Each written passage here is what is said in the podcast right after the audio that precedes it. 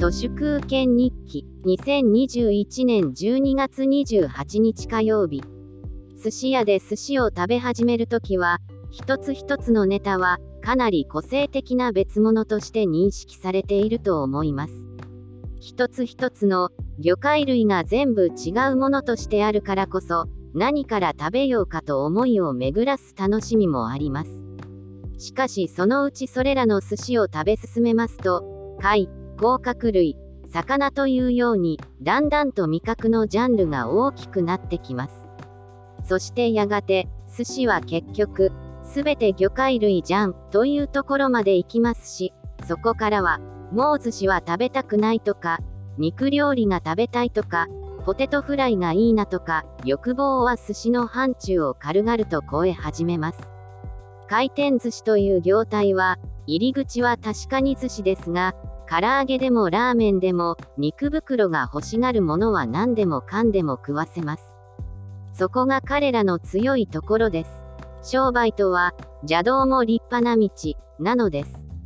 日本における種子学カルトも敗戦後の朝鮮戦争やベトナム戦争による経済成長時代には政財官学マスメディアがおのおのピッチピチで一つ一つがまるで別物に思えました。政治家は官僚に強く官僚は財界に強く財界は政治家に強いというある種のじゃんけんのような三つどもえの構造は政財官学マスメディアがそれぞれまるっきり別物という大前提が必要ですところが、この30年間の取り返しのつかない失勢のせいで、政財官学マスメディアはまるっと同じ。味の違いもない、すべて大味の似たようなものになりました。政財官学マスメディアのどこにいようとも、元気で明るくちょっぴりエッチ。それなのにとことん謙虚な朱子学カルトという点では、もはやまるで見分けがつきません。ドストエフスキーの小説に出てくるコリコなだけの子役人みたいな肉袋ロボットが金太郎飴のように偏在しています。ということは、ほとんど大差のない政財官学マスメディアにいるよりも、そこから逃げまくり、異世界に転生すれば、この地球はまだまだ面白いということです。政財官学マスメディアとそれ以外の被膜は、はっきりとどこかにあるものではなく、逃げようという意思によって初めて、はっきりくっきり見えてきます。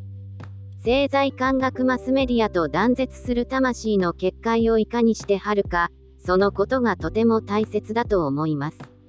読売新聞が大阪府と包括提携するとは、要するに役人とマスメディアが地続きということで、読売としては、電通のように公共財源を狙って鍵カッコ付きの事業を拡大しようという魂胆です。つまり、タイも、イカも、タコも、ホタテも全部腐っている。もう煮ても焼いても、まるで食えませんが、種子がかかるとの醜い共食いだけは凶暴に、いつまでも続いていきます。本日は以上です。ありがとうございました。人の行く裏に道あり花の山。